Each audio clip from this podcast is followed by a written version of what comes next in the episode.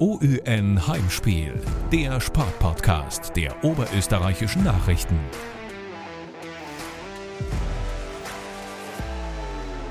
Servus und herzlich willkommen bei Heimspiel, dem Sportpodcast der oberösterreichischen Nachrichten. Mein Name ist Markus Prinz und an meiner Seite begrüße ich heute einen hochdekorierten Mann. Das ist jetzt der Ehre aber wirklich ein bisschen zu viel. Kollege Wurzinger, die Rede ist leider Gottes nicht von dir. Es war auch irgendwie jetzt zu befürchten, denn neben uns sitzt einer der erfolgreichsten österreichischen Sportler in diesem Jahr. Er ist in der vergangenen Woche zu Österreichs Sportler des Jahres mit Behinderung ausgezeichnet worden und hat heuer bei den Paralympics in Tokio mit dem Handbike zwei Medaillen gewonnen. Eine davon sogar in Gold. Umso mehr freut es uns, dass er sich heute die Zeit nimmt, um mit uns über sein erfolgreiches und turbulentes Jahr zu plaudern. Herzlich willkommen, Walter Ablinger. Einen schönen guten Tag, die Runde. Und heute ist wirklich ein Heimspiel für mich. Freut mich, dass ihr zu mir gekommen seid und dass wir das wunderbare Podcast aufnehmen dürfen. Äh, ja, danke, dass ich dabei sein darf und danke für die Einladung. Zuerst möchten wir uns natürlich einmal für die Einladung sehr herzlich bedanken. Du hast es vor, vorweggenommen. Wir sind heute bei dir zu Gast im Wohnzimmer in gemütlicher Atmosphäre. Lieber Walter, zu Beginn gleich die vermutlich banalste aller Fragen. Wie geht's dir denn? ja, danke für diese Frage. Es ist schon mal ein bisschen runtergelaufen in meinem, meinem Leben, muss ich sagen. Äh, ich habe ja vor, ja, morgen werden es drei Wochen einen, einen, leider einen schweren Trainingsunfall gehabt. Äh, die Rippen verheilen relativ smooth, sage ich mal, äh, zart und, und langsam. Aber ähm, die Lunge funktioniert ja schon wieder ganz gut. Ich habe leider eben ein bisschen einen, einen Botschen gehabt in der Lunge. die oberste Schicht war ein bisschen beschädigt mit dem Lungen, mit dem Rippenbruch. Äh, das hat sich eigentlich wieder sehr gut reguliert. Ähm, wie gesagt, ich kann schon wieder ganz gut reden und ganz gut singen, aber der Rippenbruch äh, dauert noch ein bisschen. Ähm, der Unfall ist das Stichwort, der Trainingsunfall, dass du heuer Olympiasieger und Sportler des Jahres geworden bist, haben vielleicht die meisten mitbekommen, aber eben nicht alle, dass du eben Ende September diesen schweren Trainingsunfall hattest. Kannst du uns vielleicht noch einmal kurz erläutern, wie sich das Ganze da genau zugetragen hat? Ja, äh, einer meiner vielen Trainingsausfahrten, ich fahre ja mindestens sechsmal, wenn nicht siebenmal oder achtmal in der Woche, äh, auf dieser Trainingsstrecke und es ist halt einfach Alltag gewesen für mich schon äh, zu unaufmerksam. Eine langzogige Linkskurve. Kurve. Aktuell ist die Maisernte im Gange bei uns im Lande und, und auch in Niederbayern. Der Unfall ist ja in Niederbayern passiert. Äh, ja, ich fahre da mit äh, ja, äh, äh einer flotten Geschwindigkeit, sage ich mal. Ich habe genau 40,8 km/h am Tacho gehabt. Äh, habe leider ich orientiere mich sehr gerne an der rechten Fahrbahnseite, weil ich weiß, äh, dass ich sehr spät gesehen werde, dass ich sehr gefährlich unterwegs bin mit meinem Handbike. Und äh, habe leider Mitte der Straße das Warndreieck übersehen, wo dieser Maisanhänger abgesichert war. Äh, bin leider eben ähm, sehr schnell auf dieses Ding zugefahren und die Deichsel ist nur genau nur dazu genau in meiner Höhe, in meiner Kopfhöhe. Hab Gott sei Dank nur eine, eine ruckartige Lenkbewegung machen können nach links in äh, Richtung Straßenmitte. Ähm, ja, Gott sei Dank habe ich die Deichsel nicht mit dem Kopf erwischt, weil sonst wäre es wahrscheinlich noch schlimmer ausgegangen. Äh, mit dieser ruckartigen Lenkbewegung hat es allerdings mein Handbike umgeschmissen, da ist ein Schwerpunkt verloren und äh, mit, mit dem über 40 kmh ungebremst äh, mit den Rippen dann auf diese auf den auf den rechten Vorderrand des äh, des äh, LKW-Hängers draufgekracht. Ja, Serienbrüche und Lunge verletzt, aber wie gesagt, das sind Sachen, die verheilen wieder. Ähm, ja, es wird wieder. Liegt es nicht auch ein bisschen am Handbag selber? Du schaust ja, du siehst nicht immer viel von der Straße, du schaust ja oft mehr in die Luft als auf den Boden, oder? Ganz genau. Und das ist, war leider noch dieses äh, Sportgerät, das wir extra für Tokio gebaut haben, weil das Trainingsbike war mit dem Cargotransport noch nicht einmal, noch nie einmal zu Hause. Und ich bin noch einige Bewerbe gefahren nach Tokio, eben an, an, an Straffelmarathon, äh, King of the Lake zum Beispiel, bin ich noch gefahren. Und ähm, das, dieses äh, Sportgerät ist wirklich für abgesperrte äh, äh, Rennstrecken gebaut.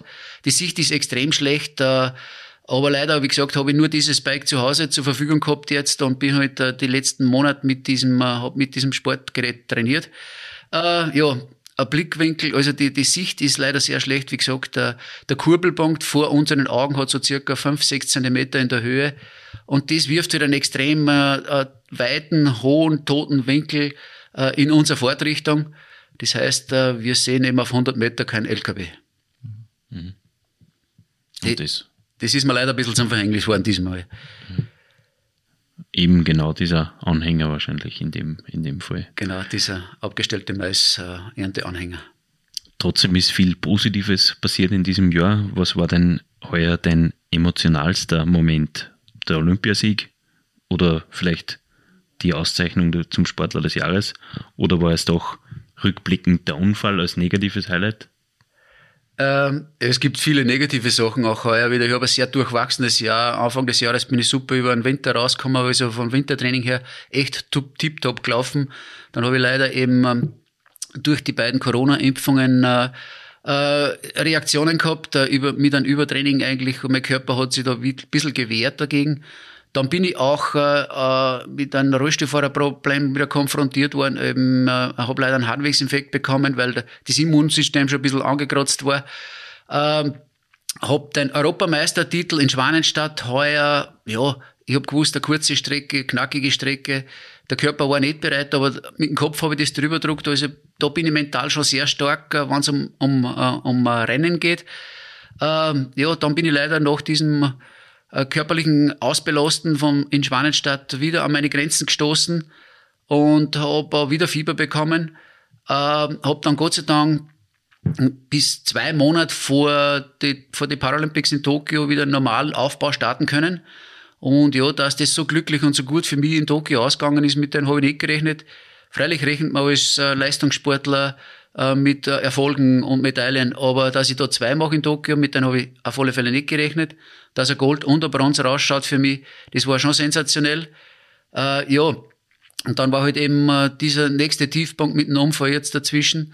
Und ich sag, äh, wenn wir Menschen, so ähnlich wie Katzen, noch äh, sieben Leben zur Verfügung haben, da glaube ich, habe ich jetzt sechs aufgebracht. Und ich muss echt schauen, wie ich mir jetzt in Zukunft weiter auch äh, äh, in meinem Leben bewege. Ähm, ja, ich habe vor meinem äh, Arbeitsunfall äh, zweimal Auto aufs Dach gelegt, wo ich wirklich viel Glück gehabt habe, dass ich heil ausgestiegen bin. Ich, hab, ähm, ich bin leider eben als Zimmerer zweimal vom Dach runtergefallen. Einmal sechs Meter und einmal dreieinhalb Meter. Das, was mich halt dann auch in den Rollstuhl verfrachtet hat. Und dann habe ich auch im Rollstuhl schon ähm, einen Monoski-Unfall gehabt äh, am Kitzsteinhorn, wo ich auf, einer, auf einem Leinenseil zugefahren bin auf, auf uns angesperrte Pisten und ich hätte mich fast stranguliert dort. Ja, und jetzt dieser Unfall mit dieser, mit 40 km auf diese, auf die Eis, Eisendeichsel zuzufahren. Äh, wie gesagt, glaube ich, habe jetzt mein sechstes Leben aufgebraucht und jetzt muss ich ein bisschen zurücktreten, glaube ich. Du hast angesprochen, dass es teilweise durchwachsen war. Dein Jahr hast angesprochen, dass die Corona-Impfungen nicht so waren, wie du so, wie du so gerne vertragen hättest. Ähm, mühsame Anreise nach Tokio ist dann auch noch dazugekommen. Du hast vorher gesagt, äh, du hast nicht damit gerechnet, dass du dann Gold holst. Waren deine Erwartungen wirklich so niedrig oder hast du insgeheim doch irgendwie mit einem Medaillengewinn spekuliert? Ich habe heuer schon, wie gesagt, äh, sehr lang von meiner guten Wintertrainingsphase profitiert und das mitgenommen. Und äh, ähm, die, Basis, die Basis war gut, aber ähm, ja, schon überraschend, weil auch bei uns im Behindertenradsport äh, die, das Niveau extrem gestiegen ist.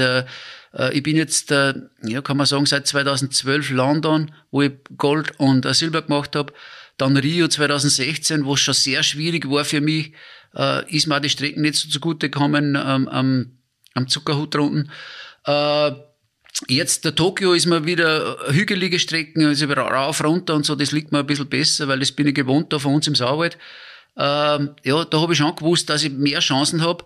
Ich habe mein Körpergewicht auf 57 Kilo drücken können. Ich habe mir ein, super leichtes Bike, äh, äh, hab mir mein Konstrukteur und, und Hersteller baut aus, der ist aus St. Georgen bei, bei, bei Obernberg. Ähm, ja, ein super Sportgerät unterm Hintern gehabt, eine super körperliche Verfassung. Ähm, ja, eben wie gesagt, leider ein bisschen durchwachsen mit meinen eigenen ähm, ja, gesundheitlichen Problemen. Neben der Goldmedaille hast du auch Bronze im Straßenrennen gewonnen. Welchen Stellenwert haben diese beiden Medaillen für dich? Du bist ja immerhin auch schon, wie du angesprochen hast, in London Olympiasieger geworden. Ah, die zwei haben einen riesengroßen Stellenwert. Ich bin mir dem bewusst, dass ich auch sehr, sehr viel Glück gehabt habe. Beim Einzelzeitfahren haben wir 24 Kilometer gehabt, äh, drei Runden. Nach acht Kilometer war ich zum Beispiel eine Sekunde hinten. Nach 16 Kilometer war ich vier Zehntel vorne. Und im Endeffekt, äh, nach dem Zielstrich war ich 1,8 Sekunden vor dem zweiten 11 Sekunden, äh, 10 Sekunden vor dem dritten und 11 Sekunden vor dem vierten. Also das heißt, wir haben auch über 300 Höhenmeter gehabt. Wenn, man, wenn ich da jetzt eine Steigung nicht ordentlich raufdrücke, wenn ich ein paar Kurven blöd fahre, dann bin ich um 10, 11 Sekunden hinten und dann bin ich Vierter und dann redet keiner mehr von Walter Ablinger. Also ich, ich bin mir dann bewusst, dass ich sehr, sehr, sehr viel Glück auch gehabt habe bei diesem Rennen. Also beim Straßenrennen, die 80 Kilometer, was wir am, am Speedway, am Fuji Speedway Kurs fahren dürfen haben, äh, waren natürlich ganz andere äh, Herausforderungen. Äh, wird in der Gruppe gestartet, also Massenstart. Es, wird, es war ein sehr technisches Rennen. Ich habe Gott sei Dank eine Führungsgruppe initiieren können und, und wir haben zu fünf, zu sechs eigentlich vorne weggekommen und auch wirklich den belgischen Kreisel versucht, um wirklich uns um, um uns abzuwechseln und den Rückstand zur zweiten Gruppe immer zu vergrößern. Ah, super gelaufen, zweite, dritte, vierte Runde, wirklich viele Anstiege und äh, Anstieg muss eh jeder sein Tempo fahren, aber ähm, äh, tippitoppi gelaufen und ich verstehe auch jetzt den Niki Lauda, wieso dass er damals, äh, wie er um einen Weltmeistertitel gefahren ist, auf diesem Kurs, auf diesem Fuji Speedway Kurs, äh, dass er da ausgestiegen ist, weil es so stark geregnet hat. Und er hat gesagt, naja, das macht er nicht mehr mit, das ist ihm zu gefährlich. Bei uns hat es nämlich auch richtig zum Regnen angefangen. Und es war schon gefährlich, aber wir fahren natürlich nicht, was ich mit, mit äh, 200 kmh, sondern nur mit, ja, sage ich mal, 70, 80 ähm, um die Kurven. Also es ist doch ein leichter gegangen bei uns im Handbike. Aber es hat richtig zum Reden begonnen und, und äh, das, das Rennen ist eigentlich dann ja immer interessanter geworden. Äh, von Runde zu Runde haben wir dann ein bisschen weniger geworden, weil ähm, ja, wir haben gewusst, das wird ein Ausscheidungsrennen. Äh, ich habe dann einen Schweizer und einen, einen späteren äh, ähm, einen Paralympicsieger, einen, einen russischen Kollegen, äh, sehr unterschätzt. Man hört da nur ganz kurz die äh, zur Erläuterung. Die Terrasse des Walter Ablinger wird erneuert und ähm, diese Geräusche nehmen wir natürlich gern mit. Ja, man sieht, es tut sich einfach was, gell? Genau. Nicht nur bei ihm selber, sondern auch rund ums Haus. Genau. Ja, wir wollen natürlich versuchen, unser Haus so gut wie möglich in Schuss zu halten. Und, und jetzt sind dann gerade die, die Baumeisterfirma da und die unterstützen uns da beim Bau. Ich hoffe, das ist nicht zu störend. Gar nicht. Fast gut. Ja, zurück zum Straßenrennen in, in, äh, in Japan. Äh, ja, wie gesagt, ich habe zwei Jungs leider ein bisschen unterschätzt. Ein Schweizer Kollegen, der ist ja mittlerweile 62 Jahre und denke mir wieder, Wahnsinn, Mitte des Rennens war er mal so kaputt. Dann habe ich zum deutschen Kollegen gesagt, ich glaube, jetzt ist der Heinz weg da hinten. Er hat aber keine drei, vier Kilometer dauert, war er wieder da. Also hat sich da richtig eingebissen bei uns hinten. Ähm, ja, und ja, entschieden hat er sich natürlich im vorletzten, letzten Anstieg und ja, jeder ist am Limit und jeder geht an seine Grenzen. Aber wie gesagt, der russische Kollege hat das richtig gut gemacht und er hat einen richtigen, äh, einen richtigen äh, Sprung gemacht jetzt in der Leistung. Und der Heinz ist er einfach, der Heinz frei mit seiner Routine, ist einfach da an zweiter Position vor mir noch über die Ziellinie gefahren. Und ich glaube, wenn es noch 100, 200, 300 Meter weitergegangen wäre, wäre er sogar noch äh, mehr um die Goldmedaille mitgefahren. Also nichtsdestotrotz bin ich extrem froh um diese Bronzemedaille auch, weil es auch für mich ähm, äh, ja, mein, meine Medaillensammlung äh, komplettiert, genau. Ich habe jetzt zweimal Gold, äh, zweimal Silber und einmal Bronze, also äh, eigentlich alle Farben, äh, die, man, die man bei der Olympiade sich äh, erarbeiten kann. Du hast dich im Vorfeld als Hörer unseres Podcasts geoutet, daher könntest du vielleicht schon erahnen, was jetzt kommt. Wir haben wieder unsere feine Rubrik Entweder oder auch für dich vorbereitet und der Markus wird jetzt äh, mit Frage 1 von 10 einmal beginnen. Genau, wir stellen da zwei Begriffe und du musst dir für einen von beiden entscheiden. Frühaufsteher oder Langschläfer? Eindeutig das zweite Langschläfer. Sehr ehrlich, muss man sagen. ja. Das Glas ist halb voll oder halb leer? Ja, da gibt es keine Diskussion für mich, die ist immer halb voll. Du bist sehr, sehr optimistisch. Generell ist deine Lebenseinstellung, oder? Genau, ist meine Lebenseinstellung. Ich habe zwar mein Leben ständig ausgefordert, also das, das Schicksal ständig wirklich, äh, oder meine Schutzengel ständig irgendwie äh, im, im, im Betrieb gehalten. Die das ist kein Schutzengel, das ist jetzt die Kuckucksuhr, oder? Genau, genau die nette Kuckucksuhr habe ich im Schwarzwald äh, in, beim äh, Handbikerennen einmal gewonnen und ja, die sagt man jede Stunde an. Da muss sie ja her sein. genau, eindeutig. Äh, nein, also ich habe mein Schicksal ständig ausgefordert und ähm, und äh, ja, aber nichtsdestotrotz äh, gehe ich sehr positiv ins, durchs Leben und ich schaue nicht auf das, was ich nicht kann, sondern wirklich äh, ja, ich konzentriere mich auf das, was ich kann und auf das, was ich gern mache. Also das Glas ist eindeutig halb voll. halb voll mit was? Bier oder Wein? Darf ich nichts falsch sagen, mein Hauptsponsor ist eine Brauerei. nein, nein, ich trinke selten Alkohol natürlich. Eigentlich bin ich eher ein schlechter Werbeträger, aber ähm, nein, ich trinke beides ganz gerne. Wenn es zum Feiern wird, gerade jetzt da nach dem äh, Titel Sportler des Jahres mit Behinderung, haben wir wieder uns auch ein paar Biere und ein paar Flaschen Wein, Wein gegönnt. H2 oder H3 und was bedeutet das eigentlich? H2. Ähm, H2 ist ähm, eine Klasse, die ein bisschen schwerer beeinträchtigt sind. H3 ist jetzt eine Klasse, also ist genau meine Schadensklasse, meine Behinderungsklasse.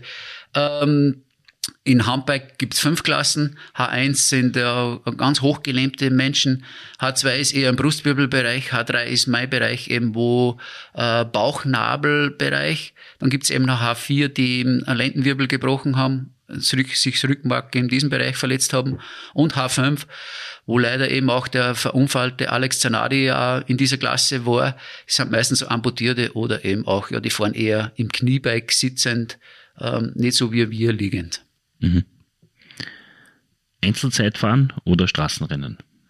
Einzelzeitfahren ist eindeutig ehrlicher, weil im Straßenrennen wird einfach viel taktiert und viel äh, äh, ja, Windschatten gefahren und man kann sich ausrosten. Ähm, ich habe die ersten großen Titel alle eigentlich im Straßenrennen eingefahren. Anscheinend bin ich gute Taktiker. Und jetzt äh, mit fortgeschrittenen Alter wird aber das Zeitfahren immer, immer besser bei mir und immer äh, ja, erfolgreicher. Feiner Zwirn? Oder Trainingsanzug? ah, Trainingsanzug, äh, eindeutig. Also, ähm, ich fühle mich schon wohl auch wieder mal, weil man was Schönes anziehen kann, aber ich bin jetzt so nicht der Krawattenträger. Aber letzte Woche bei der Galanacht hat es natürlich auch nicht schlecht getan, einmal in den feinen Zwirn zu schlüpfen, wenn das Ereignis passt. Ganz genau, wir haben sogar von österreichischen Bundesheer, ist ja mein Arbeitgeber, nein, noch extra eingekleidet worden für diese Verleihung. Alle Nominierten haben diese wunderbare weiße Gala-Uniform ausgefasst. Und ja, da bin ich ein Arbeitgeber natürlich äh, äh, schon sehr dankbar, dass wir eben als Behindertensportler in diese, diese Strukturen mit, aufnehmen, mit aufgenommen worden sind. Man muss ja sagen, bei der Gala-Nacht des Sports in Linz, bei den oberösterreichischen Nachrichten, ist der Walter Ablinger ja Stammgast und auch da, glaube ich, bis jetzt immer im feinen Zwirn gewesen. Genau, ja, man versucht natürlich, äh, genau, sich so, äh, so schön wie möglich zu kleiden und ähm, ja, mein, mein Kleiderschrank geht jetzt nicht über nur mit Anzügen, sondern ich glaube, ich habe sicher mehr Trainingsanzüge im, im Schrank, aber, aber für, für, die, für so feine Anlässe und gerade einmal so, äh, das muss man natürlich unbedingt mitnehmen, wenn man die Möglichkeit hat, auch äh, bei der Sportlerwahl in Oberösterreich, äh, die ja immer top organisiert ist, äh, da mitwirken kann oder vielleicht sogar am Podium steht. Also das ist immer wieder schon auch ein, Gänsehautmoment für mich. So, und jetzt die ultimative Frage. Alexander van der Bellen oder Rainer Pariasek? ja, beide ein bisschen zum Schwimmen gekommen, kommt mir vor. Nein, die haben beide eine Vorzüge oder Nachteile. Meine, der, der, der Bundespräsident repräsentiert unser, unsere wunderbare Republik nach außen sehr souverän, muss ich sagen. Und gerade die turbulente Phase, die er sich jetzt wieder hinter sich hat, äh, mit den ganzen Angelobungen, mit den ganzen äh, Regulativ, wo er da eben auch für die Bundesregierung äh, auch äh, innenpolitisch leisten muss, ist alles andere wie einfach. Also, und die Souveränität oder die, die, ja, die, die, wie, wie er das ausstrahlt, das macht er eigentlich richtig gut. Er präsentiert uns ja wirklich gut, glaube ich. Ja, und der Pariasek ist natürlich auch ein Profi in, sein, in seinem Bereich. Ja. Gesagt, ich glaube, äh, wie ich da auf der Bühne umgestanden bin, äh, hat beiden die Schweißperlen ein bisschen auf die Stirn gedrückt, aber, aber na, sind beide sehr professionell in ihrem, in ihrem Job, was sie machen. Es war wichtig vor allem, dass der Herr Bundespräsident äh, souverän geblieben ist bei, der, bei deiner Ehrung, weil am selben Tag ist der Herr Alexander, Bundeskanzler Alexander Schallenberg angelobt worden. Das heißt, wenn es da irgendeine Terminkollision gegeben hätte, wärst du jetzt eigentlich Kanzler? ja, genau. Gott sei, Gott sei, Dank hat er die Zettel nicht verwechselt. ich weiß nicht, ob er äh, ein würdiger, ein fähiger Kanzler wäre, aber ähm, ja, Verantwortung zu übernehmen, das ist mir jetzt nicht fremd, fremd, sage ich mal. Wenn ich irgendwo mit meinen Wirken, mit meinen Tun, mit meinen, mit meinen Einstellungen, ja, mit meinen einfachen äh, Möglichkeiten, ich bezeichne mich ja immer nicht wirklich als intelligenten Menschen, aber ich bin, glaube ich, ein Mensch, der sehr viel aus dem Bauch raus macht und sehr, ja, äh, äh, ja, sehr viel Herz hat, glaube ich. Ähm, wenn ich mit meinen positiven Eigenschaften Menschen begeistern kann und, und inspirieren kann, dann mache ich das natürlich gerne. Aber ich glaube, für den Kanzler wird es wahrscheinlich nicht reichen. du bist auch im Winter sportaktiv, Skifahren oder Langlaufen? Äh, puh, das ist auch äh, je nach Witterung eine schwierige Antwort jetzt für mich. Skifahren äh, habe ich mal sehr professionell gemacht, äh, aber eben, wie gesagt, auch ständig rausgefahren und ständig am Limit gewesen. Äh, Skifahren tue ich ganz gern eben jetzt noch mit der Familie, aber auch hauptsächlich, wenn ein schöner Tag ist. Ich bin so ein bisschen ein Sonnenschein-Skifahrer geworden. Langlaufen ist mir eher egal, ob es auch ein bisschen neblig, ein bisschen trüb, ein bisschen nass ist oder so ähm, kann man sich super auspowern beim Langlaufen, gerade in unseren wunderschönen äh, Langlaufgebieten, ähm, im Böhmerwald rum oder, oder im Salzkammergut. Äh, das ist ja wirklich sensationell, wie man sich da gleich äh, bewegen kann und alles, was ähm, wo ich mit dem Rollstuhl nicht hinkomme, im Skipisten oder im Langlaufloipen, äh, das nutze ich gerne und, und da bin ich eigentlich 50-50. Aber du hast in beiden Disziplinen auch Wettkämpfe bestritten.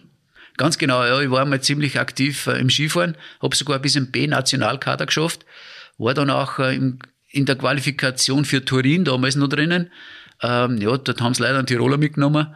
Zudem fällt mir halt dann doch wahrscheinlich der, der Berg vor der Haustür, weil die Tiroler, Vorarlberger, Salzburger Kollegen, die haben natürlich viel mehr Trainingsmöglichkeiten. Und ich bin halt ja eine Stunde vom Hochficht weg oder, oder auch eineinhalb Stunden vom, von unseren schönen äh, Skigebieten im Salzkammergut hat mir eben, wie gesagt, äh, die Trainingsmöglichkeiten ein bisschen gefällt. Ich habe zwar eh 60 Skitage gehabt und, und noch ähm, hauptberuflich eben in, äh, im Bürojob äh, gearbeitet.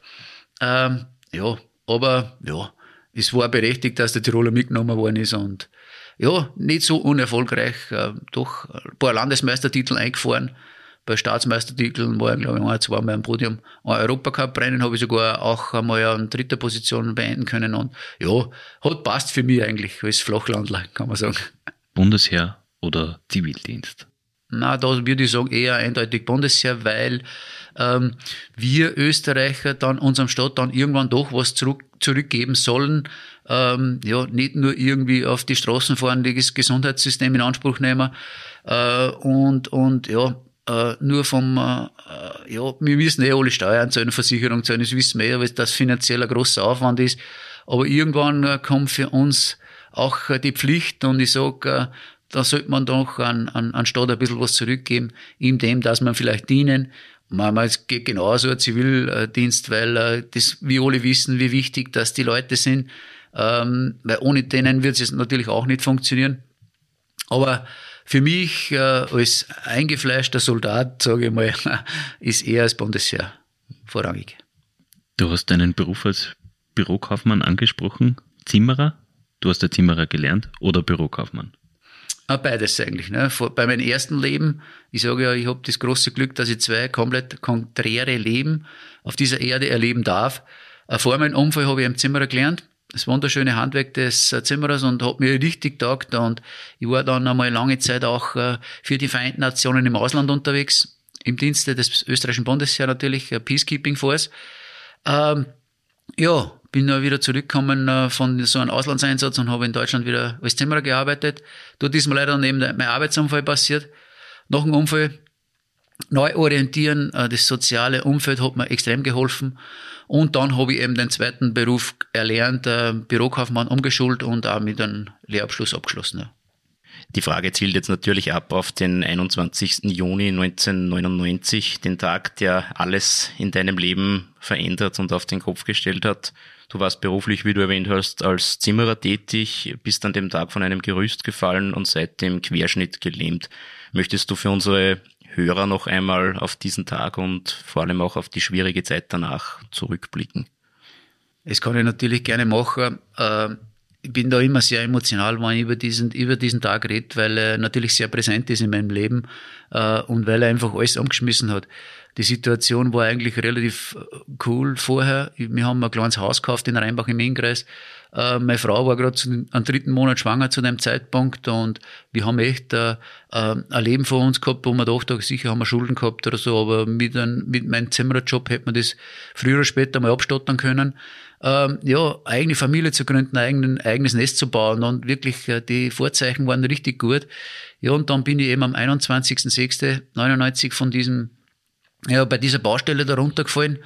Äh, ja, während, während dem Runterfallen, so dreieinhalb Meter hoch war es, habe mich noch irgendwie gedreht, so wie eine Katze und äh, bin eben Kopf über runtergefallen und ja, wenn es vielleicht, sage jetzt mal, das sind wieder Mutmaßungen, aber wenn es einen Meter weiter runtergegangen wäre, dann hätte er mich in der Drehbewegung vielleicht auf dem Hintern, wäre auf dem Hintern gelandet oder auf die Füße nachher. Äh, leider waren es nur dreieinhalb Meter oder auch Gott sei Dank dreieinhalb Meter, weil ich glaube, wenn es zweieinhalb Meter gewesen wären, wäre vielleicht aufs Genick gefallen und wäre vielleicht auch gar nicht mehr da. Ähm, auf alle Fälle bin ich genau ähm, ja, mit, dem, mit dem Rücken auf einen, so einen Erdhaufen draufgefallen. Äh, nicht einmal ähm, hart, aber, aber einfach so unglücklich draufgefallen, dass mir den 10., 10. 11. Brustwirbel gebrochen habe und äh, ja, das Rückenmark im Brust, im, in diesem Bereich so stark verletzt habe, dass eben äh, ja, eine Querschnittlähmung daraus resultiert haben, hat. Ich habe, ähm, wir haben es dort an der Unfallstelle erst versorgt, äh, auf so Luftmatratzen gelegt, den Hubschrauber rein. Äh, der Unfall war in Niederbayern auch, äh, in Rustov an der Rott. Ich habe mich nach Regensburg geflogen und ähm, dort erst versorgt worden, der Bruch ist stabilisiert worden. Äh, nachdem dass ich munter worden bin, hat äh, der, der behandelte Oberarzt äh, ist zu mir gekommen und hat gesagt, Herr Ablinger hat mir erklärt, was sie jetzt da mit mir gemacht haben.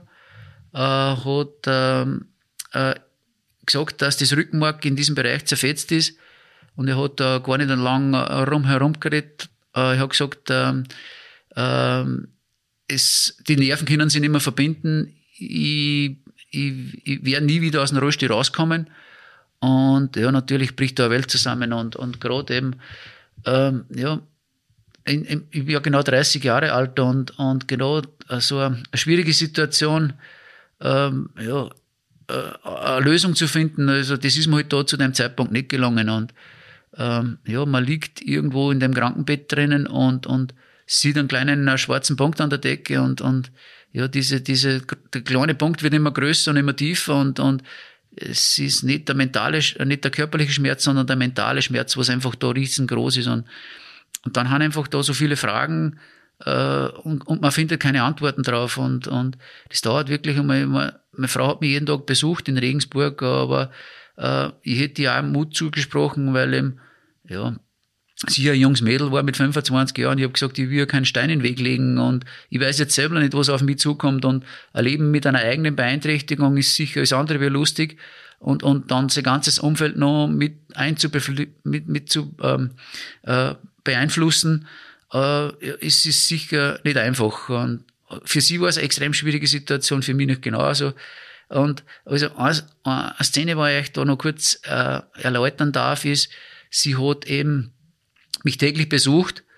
Am Anfang wollte man es einfach nicht wahrhaben. Und wenn man sich in den Finger einschneidet dann, und die Nerven durchtrennt, äh, die wachsen zwar wieder zusammen, man hat vielleicht so ein bisschen ein bolziges, eingeschlafenes Gefühl dann, aber sie wachsen zumindest wieder zusammen. Und wir haben echt geglaubt am Anfang, äh, bei der Wirbelsäule, beim Rückenmark ist es auch so. Und, und irgendwann, der Schulmediziner hat uns das zwar so erklärt, dass das nicht funktioniert, aber wir haben es einfach ignoriert, wirklich eine Woche lang, äh, zehn Tage.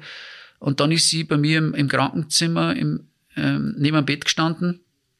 Und äh, dann kommt eine, Krankenschwester rein und sagt, er schiebt einen Rollstuhl rein und sagt, äh, sie hat jetzt den passenden Rollstuhl für mich gefunden. Und irgendwie war dieser, dieser Moment, ähm, der ausschlaggebende Punkt, wo wir gesagt haben, ja, aus dieser Situation komme ich wirklich nicht mehr raus und das kann, das wird sich nicht verändern. Und, und dann ist meine Frau irgendwie da zum Fenster rübergegangen und hat wirklich zum Weinen angefangen und zum Schreien angefangen. Die hat da einen Nervenzusammenbruch gekriegt da hinten, weil sie es auch äh, selber gemerkt hat, dass das jetzt einfach wirklich eine Tatsache ist. Und, und das ist halt schon das Schlimme dran an dem Ganzen. Äh, ich liege in dem Bett drinnen, meine Frau schüttelt's her und beitelt's her da hinten im Eck. Und das ist, ich kann nicht aufstehen und ich kann nicht zu ihr gehen. Und ich kann, ich kann es nicht, ich kann es nicht in den Arm nehmen und ich kann, es nicht trösten.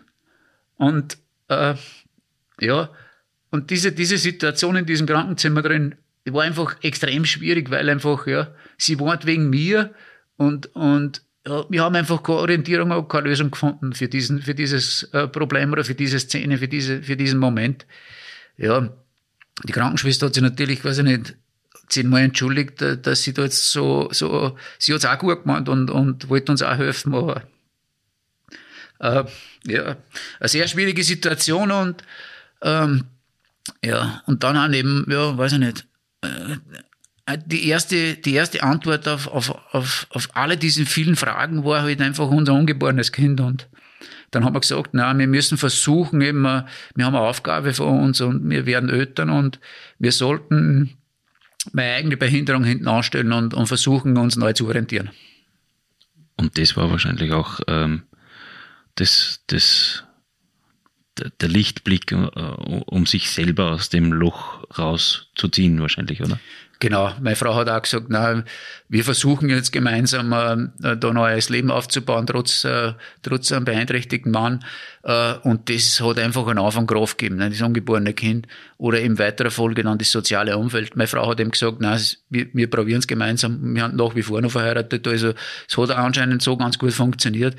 Das nächste ist halt dann die Familie, der Freundeskreis. Ich war in vielen Vereinen dabei und alle haben mir irgendwie Unterstützung zugesagt. Ähm, ja, das Haus haben wir behindertengerecht umgebaut. Also äh, die Versicherung hat dann, Gott sei Dank, man beschimpft von Jammern über, über Versicherungsprämien und Beiträge, aber äh, ich habe das Glück gehabt, dass ich immer äh, eine Invaliditätsversicherung gehabt habe. Jetzt war noch mal ein Teil vom Haus von den Schulden abgedeckt, aber äh, ja, äh, pff, es, es waren trotzdem noch viele natürlich äh, Fragen, aber ich habe dann eben, wie gesagt, da, äh, mich neu orientiert, habe Gott sei Dank eine Umschulung machen können nach äh, äh, einen geregelten Alltagsablauf gehabt und, und das ist halt auch wichtig, dass man trotz körperlicher Einschränkung auch noch in der Gesellschaft ähm, mit teilhaben kann. Wann hat es da irgendwann einmal einen Turning Point gegeben, so dass du positiv geworden bist? Hat es da irgendein einschneidendes Ereignis gegeben in der Reha oder irgendwo anders? Ganz wichtig sind natürlich die Personen, die auf Erstreha dann sind. Äh, wie gesagt, durch äh, die Schwangerschaft meiner Frau habe ich das versucht, so kurz wie möglich zu halten. Gott sei Dank haben die Lifte auch gleich im Haus eingebaut worden und so, dass ich da auch irgendwie ähm, äh, die Möglichkeit habe, mich mit dem Rollstuhl zu bewegen. Äh, die Therapeuten, die Ärzte, die, äh, ja, die Betreuer in einem Reha-Zentrum. Also auch noch über vollsten Respekt vor diesen Menschen, weil das sind die ersten Personen, die man, mit denen man gleich mal, die einen Mut machen, äh, ein Sportlehrer war da ein sensationeller Typ dabei, der hat einfach gesagt, na okay, du kannst jetzt zwar nicht mehr gehen, aber du kannst extrem viel Sachen machen. Und er hat auch gleich erkannt, dass der Walter Ablinger einer sein wird, der da wo es kein halbes Jahr nicht dauern wird, bis dass er fünf Sportgeräte in, in der Garage stehen hat. Und er hat das richtig erkannt. Es war gleich mal ein Handbike dabei, es war gleich ein Monoski dabei, es war gleich mal ein Langlaufschlitten dabei, es war ein Rennrollstuhl dabei und, und ähm, ich habe wirklich äh, nach der Rehabilitation einfach äh, alles Mögliche probiert, was man im Rollstuhl noch machen kann. Ich war Golf spielen, ich war Tennis, Rollstuhl-Tennis spielen, ich habe Wakeboard fahren bis zum äh, Triathlon von, ja eben Monoski, Langlaufen, ja wirklich, äh, ähm, ja, alles durchprobiert. Ich hätte nie geglaubt, ich habe mich wahrscheinlich vorher auch zu wenig auseinandergesetzt damit, was man als, äh, als Mensch mit Beeinträchtigung alles machen kann. Aber die Palette ist sehr, sehr breit und ich hoffe, dass sehr, sehr viele Menschen da draußen das dann irgendwann einmal nutzen. Du hast vorhin erwähnt, wie du im Krankenbett gelegen bist und äh, diesen unglaublichen mentalen Schmerz verspürt hast, hast aber vorher auch gesagt, dass du während deiner Rennen mental unglaublich stark bist. Wie lernt man mental stark zu werden? In der Reha oder irgendwo anders? Na, grundsätzlich glaube ich, braucht man halbwegs eine Basis. Also ich bin religiös, bodenständig und ehrlich erzogen worden von meinen Eltern. Da bin ich ihnen nur dankbar jetzt dafür. Ich glaube, die Prägung, was wir im Elternhaus haben, ist sehr, sehr wichtig da in, in so einer Situation. Und ähm, äh, aber ich glaube, Glück oder Zuversicht oder eben eine positive mentale Einstellung kann man lernen, gleich wie, wie man alles andere auch lernen kann im Leben. Ähm, unser Gehirn arbeitet ja mit Synapsen und, und diese Verbindungen zwischen den, äh, den einzelnen äh, Synapsen oder Gehirnzellen ähm, kann man trainieren. Ich habe ähm, nach meinem Unfall versucht, dem meine Restfunktionen bestmöglich zu nutzen. Und wir wissen es ja eigentlich auch von, äh, von, äh, von Schülern, von Studenten, umso öfter, dass man was liest, umso öfter, dass man was lernt, umso leichter merkt man sie. Also diese, diese Verbindungen werden immer dicker und immer dicker. Und ich habe mich dafür entschieden, dass ich die positiven Verbindungen mehr äh, fördere, mehr lerne, als wir die negativen. Ähm, freilich habe ich auch negative äh, Ereignisse, Erlebnisse, seit Rollstuhl sitze. Aber ich traue mir zu behaupten, dass ich einer der glücklichsten Menschen bin, die es bei uns da in Oberösterreich gibt. Hat es vor dem Unfall, hat es da schon eine sportliche Karriere des Walter Ablinger gegeben oder hat, war das der der Punkt, wo du gesagt hast, okay, Sport ist ein Mittel, um mit dem Ganzen vielleicht ein bisschen besser fertig zu werden? Ja, Sport ist äh, in der Rehabilitation wirklich ein, ein Eckpfeiler geworden und, und aus Freude an der Bewegung, als die Restfunktionen bestmöglichst zu nutzen, ist eben ein bewerbsmäßiger Sport geworden, also sich mit anderen zu messen und eben jetzt mittlerweile professioneller Leistungssport. Ein Formenunfall war schon sportlich.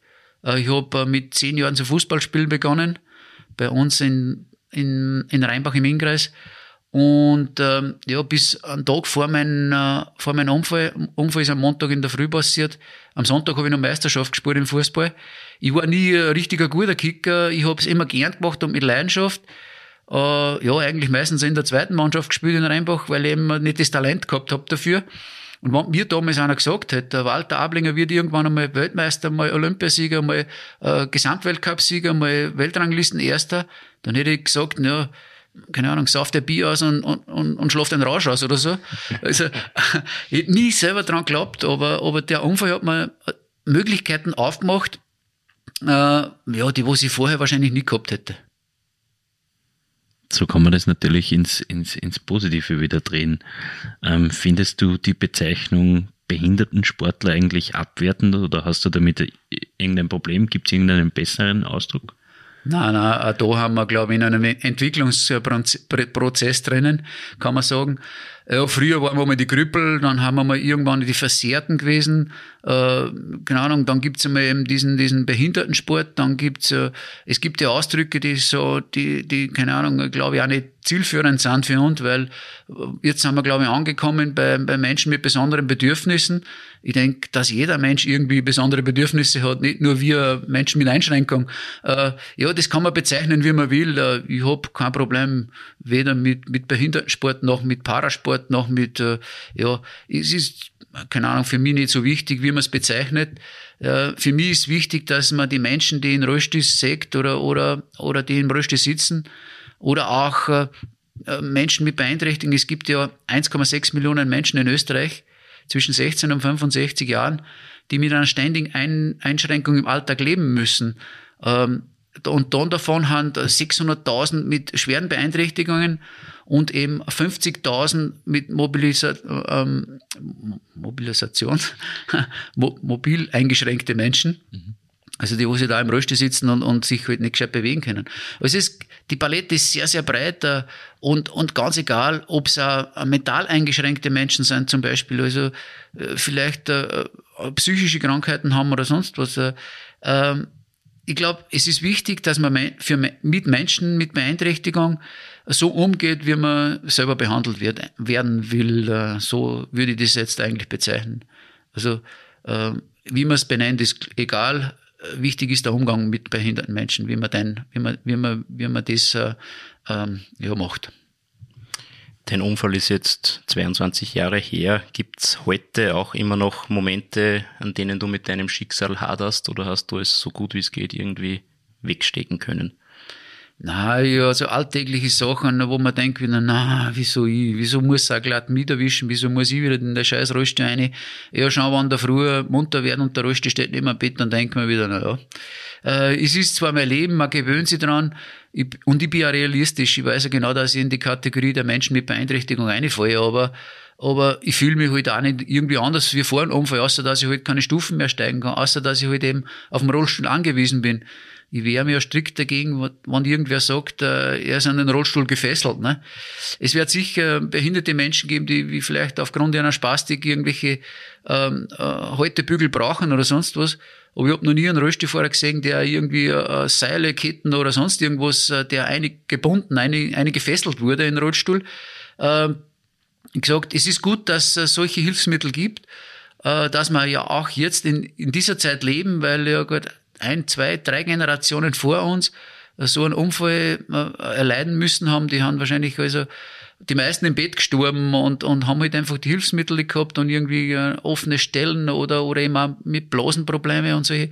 Das hat die Medizin eigentlich großen und ganzen gut unter Kontrolle und bin froh, froh dass ich so mobil bin und dass meine, meine Einschränkung ja eigentlich eh nur ein Kratzer ist gegenüber äh, manche Leute haben es halt schon sehr schwer und brauchen wirklich ständig äh, Pflege und Hilfe fragst du dich ab und zu, ähm, was du jetzt machen würdest, wenn du den Unfall nicht gehabt hättest? Fragst du dich, ob du, ob du noch Zimmermann wärst oder ob du einen anderen Weg eingeschlagen hättest? Mhm. Aber frage mich sicher, aber, aber die, diese Synapsen haben schon sehr wenig geworden, muss ich sagen. Äh, ich hadert nicht mit meiner Vergangenheit. Also ich lebe nicht zu viel in der Vergangenheit. Auch die, auch die jüngste Vergangenheit zum Beispiel ist ja schon wieder Geschichte. Ne? Es ist ja, Erfolg sagt ja das Wort schon, es erfolgt noch was. Äh, ich werde freilich als Paralympicsieger identifiziert und es ist klasse, dass ich äh, das goldene Ehrenzeichen der Republik tragen darf und, und dass ich jetzt Sportler des Jahres mit Behinderung bin. Aber ja, das ist alles Vergangenheit. Ich lebe jetzt im Hier und Jetzt, sage ich mal. Ich würde mich ganz gerne auch äh, wieder weiter in meinen Sport bewegen und in die Zukunft blicken. Aber auch das äh, ist noch alles zu weit weg. man kann sich mit Mentaltricks eigentlich schon äh, auch den Erfolg ins Leben ziehen, zum Beispiel. Aber mir ist immer wieder wichtig, dass ich mich auf das konzentriere, was ich aktuell mache und wo ich gerade jetzt aktuell lebe. In der jüngeren Vergangenheit liegt auch deine Ehrung zum Sportler des Jahres. Was möchtest du eigentlich mit dieser wunderschönen Trophäe machen, die jetzt noch in deinem Wohnzimmer steht? äh, ja, äh, ich glaube, es es macht wirklich ein schönes Bild, wenn das Ding äh, bei mir am Specksteinofen im Wohnzimmer steht. Würde es gut, gut hinpassen, glaube ich. Aber ich glaube, es, es macht mehr Sinn oder es ergibt mehr Sinn, wenn ich das, äh, das wunderbare, den wunderbaren Preis in eins von unseren drei Reha-Zentren aufstelle. Leider habe ich nur einen Preis, aber ich habe schon überlegt, ob ich es nicht switchen sollte, weil dort eben und ich habe es am eigenen Leib gespürt. Ähm, man ist per perspektivenlos, man ist ziellos, man hat keine, keine Orientierung im Leben, wenn man dort äh, als Frischverletzter hinkommt zum Beispiel oder auch äh, Leute, die äh, Folgereha machen zum Beispiel. Es ist immer sehr schwierig, ähm, äh, ja, äh, mit einem, mit einem Schicksalsschlag äh, so umzugehen. Und ich glaube, vielleicht kann dieser wunderbare Preis Leute motivieren, äh, sich neu zu orientieren, wirklich Perspektiven oder Ziele im Leben zu haben, wenn es auch vielleicht, jeder wird diesen Preis nicht gewinnen können, aber, aber zumindest kann man sich ein bisschen orientieren dran und aus wirklich aus einem Schicksalsschlag ja, das Beste machen. Und wenn, wenn das Ding Leute motiviert, in Reha-Zentren, dann ist, glaube ich, besser aufgekommen wie bei mir zu Hause am Kamin. Der Sport kann sehr, sehr viel. Was hat der Sport, was hat vielleicht auch der Spitzensport immer wieder, dass er den, dass er deprimierten Menschen zum Beispiel wieder Freude geben kann? Was, was macht das, was macht der Sport so aus? Was macht den Sport so speziell? Ja, wir Spitzensportler natürlich äh, äh, erfolgsorientiert, kann man sagen, weil deswegen machen wir es ja. Das ist unser Job, gell? Aber ich glaube, Sport ist einfach für uns alle wichtig und gerade in dieser äh, schwierigen Phase, die wir hinter uns haben oder eigentlich da, wo wir noch mittendrin stecken, äh, müssen wir erkennen, dass, äh, dass wir eigentlich ja für unsere Gesundheit eigentlich schon auch selber zuständig sind. Wir können nicht irgendwelchen Ärzten oder irgendwelchen äh, irgendwie der Pharmaindustrie die Verantwortung über unseren eigenen Körper übergeben. Es ist gut, dass äh, unser Gesundheitssystem so gut funktioniert, aber ich glaube, jeder ist für sein eigenes Immunsystem äh, selber verantwortlich und ähm, um das zu stärken, ist einfach äh, Sport äh, äh, ja, essentiell und, und ich sage immer wieder, die vier Säulen der Gesundheit sind einfach wichtig und da gehört Sport und Bewegung dazu, da gehört gesunde Ernährung dazu, da gehört auch äh, genug Sonnenlicht dazu, weil keine Pflanze kann ohne Sonnenlicht leben. Also auch raus in die Natur und die Sonne genießen und eben ausreichend Schlaf. Also wenn man nicht ausgeschlafen ist, weiß man auch, dass äh, wenn man nicht die nötige Regeneration hat, dass der Stresspegel immer höher wird und die, die, ja, die Angst der Depressionen oder, oder solche Sachen einfach dann immer mehr werden, wenn wir nicht genügend Schlaf haben. Also für mich ist einfach Sport und Bewegung eine der Säulen, äh, um, um gesund alt zu werden. Und das soll ja unser aller Ziel sein, gesund alt werden. Wir müssen jetzt noch ein bisschen über den Oberbank Linz-Donau-Marathon plaudern. Der findet ja am Sonntag statt und ist von seinem eigentlichen Termin im Frühjahr so weit entfernt wie wir zwei von einer Teilnahme. Das stimmt, ja. Der, der war jetzt nicht so schlecht. Ja, das ist leider bittere Wahrheit. Zum Glück sitzt ein Mann neben uns, der schon oft dabei war. Walter, wir wollen dich jetzt nicht schon wieder an deine Verletzung erinnern, aber wir nehmen einmal an, du hättest den Start beim Marathon heuer schon noch ganz gerne mitgenommen, oder? Das wäre eigentlich einer der Saisonhöhepunkte gewesen wieder für mich. Leider ist er ja verschoben worden, aber, aber das ist immer einfach ein Heimrennen. Das ist einfach eine, eine super Plattform, wo wir uns Behindertensportler präsentieren können. Wir haben da einen super Roste-Sportclub in, in Linz, ähm, die, ja, da, die da sehr zahlreich am Start sind und egal ob Hobbysportler oder eben Paralympicsieger, ähm, quer durch die, das Leistungsniveau äh, können da Menschen mit Beeinträchtigung auch starten und das ist natürlich sehr, sehr super, dass einfach wir die Plattform eben bekommen, ähm, da teilnehmen zu können. Und ich habe auch wirklich das große Glück schon gehabt, diesen wunderbaren Marathon schon ein paar Mal zu gewinnen und, und eben diese Ehre entgegenzunehmen äh, als, als äh, ja, Linz-Marathon-Sieger im Handbike, äh, das genießen zu dürfen. Äh, ja, unbedingt, äh, wenn Menschen äh, die Möglichkeit haben, dort an den Start zu gehen, dann müssen sie unbedingt nutzen, weil erstens einmal ist wirklich eine, eine extrem tolle Laufstrecken und Radstrecken und Skaterstrecken und äh, ja, das müsst ihr unbedingt mitmachen und in, einer, in unserer wunderbaren Landeshauptstadt äh, einen Marathon zu laufen. Solche Momente habe ich auch nicht viel im Leben, also unbedingt nutzen. Was macht den Linz-Marathon da so speziell? Sind es vielleicht die Zuschauer? eindeutiger. Die, die Zuschauer, die Publikum an jeder Ecke steht, wer alle paar hundert Meter ist ja Musikgruppen und, und also das macht's wirklich extrem klasse. Erstens einmal, wie gesagt, die Strecken super schnell und super und, und ähm, ja, einfach ähm, anspruchsvoll auch. Aber eben, äh, ja, allein, allein die, die Gänsehaut beim Zieldurchlauf. Also, wenn man das erleben darf, also unbedingt mitmachen. Und ja, es hat einfach einen ganz einen speziellen, besonderen Flair, dieser Lenz-Marathon. Echt klasse. Also liebe Hörer, unbedingt zum Linz-Marathon kommen, wenn ihr nicht ohnehin schon angemeldet seid. Wir selber biegen jetzt mit unserem Gespräch auch schon auf die Landstraße ein, um ein wenig im Linz-Marathon-Sprech zu bleiben. Sehr schön. Aber kurz vor der Zielankunft am Hauptplatz haben wir für Walter Ablinger noch einen kleinen Wordrap vorbereitet. Herausforderung. Herausforderung, ja.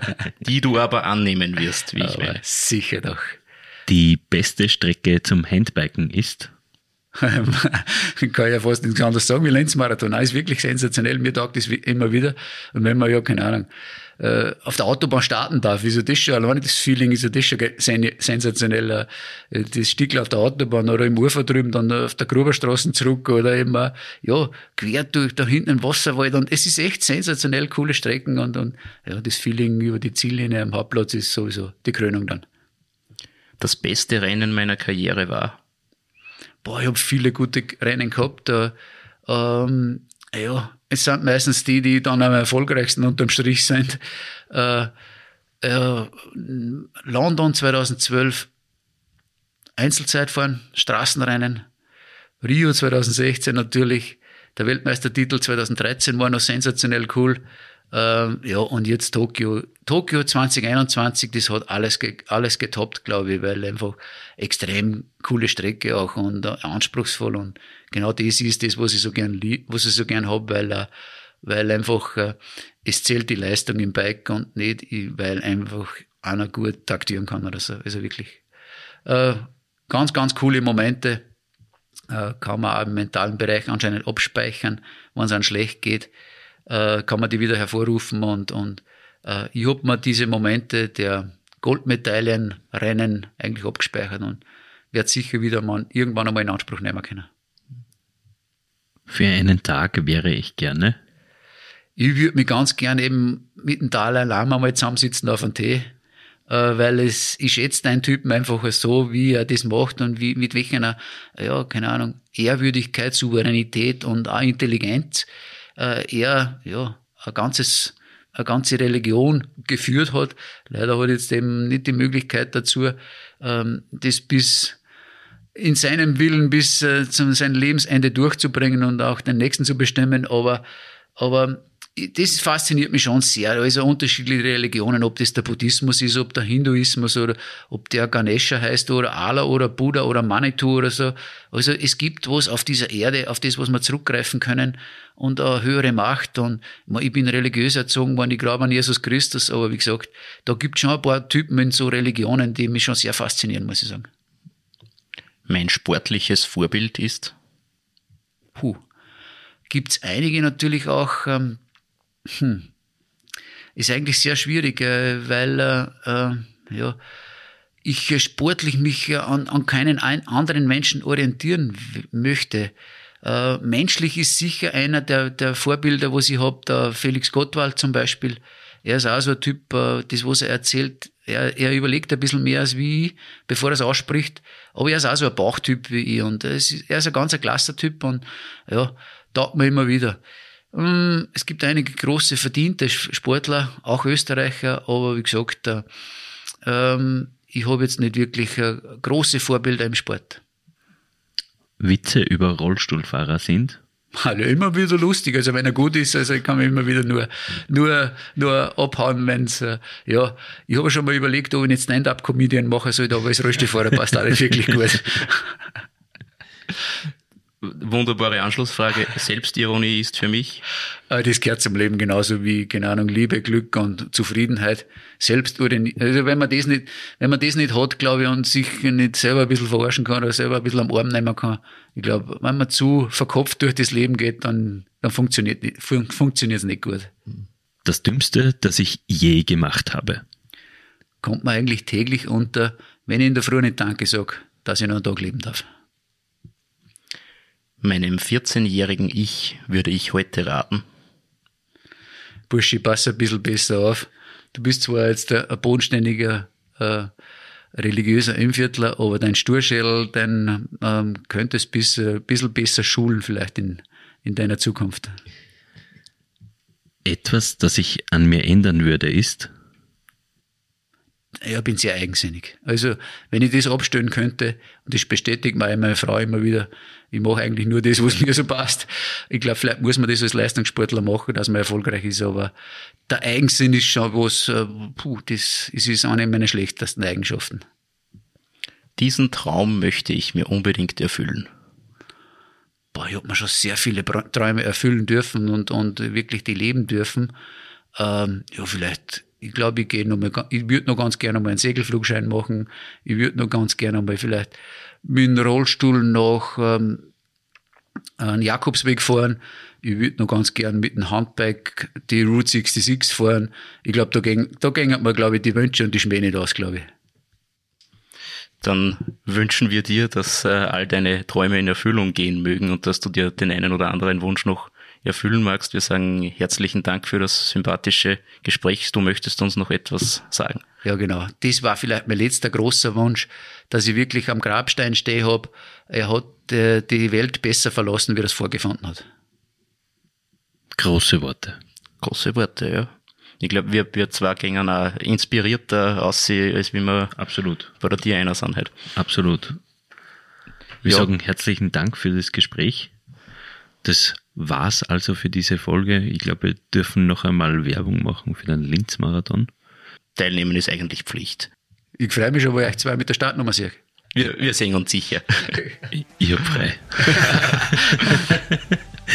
ausreden, ausreden. Ja, das, bevor es da jetzt weitergeht, muss ich sagen, das war's also für heute. Jetzt wirklich, ja. Jetzt nämlich wirklich. Danke für Ihre Aufmerksamkeit, danke fürs Mithören. Wenn es Ihnen gefallen hat, würden wir uns über ein Abo auf Spotify, Deezer, Google Podcasts, Apple Podcasts und Amazon Music freuen. Wünsche, Anregungen und Feedback, wie wir unsere Show weiter verbessern können, empfangen wir gerne per E-Mail über podcasts.nachrichten.at. Von uns beiden war's das. Wir sagen Danke fürs Zuhören, Servus und auf, auf Wiederhören. Wiederhören.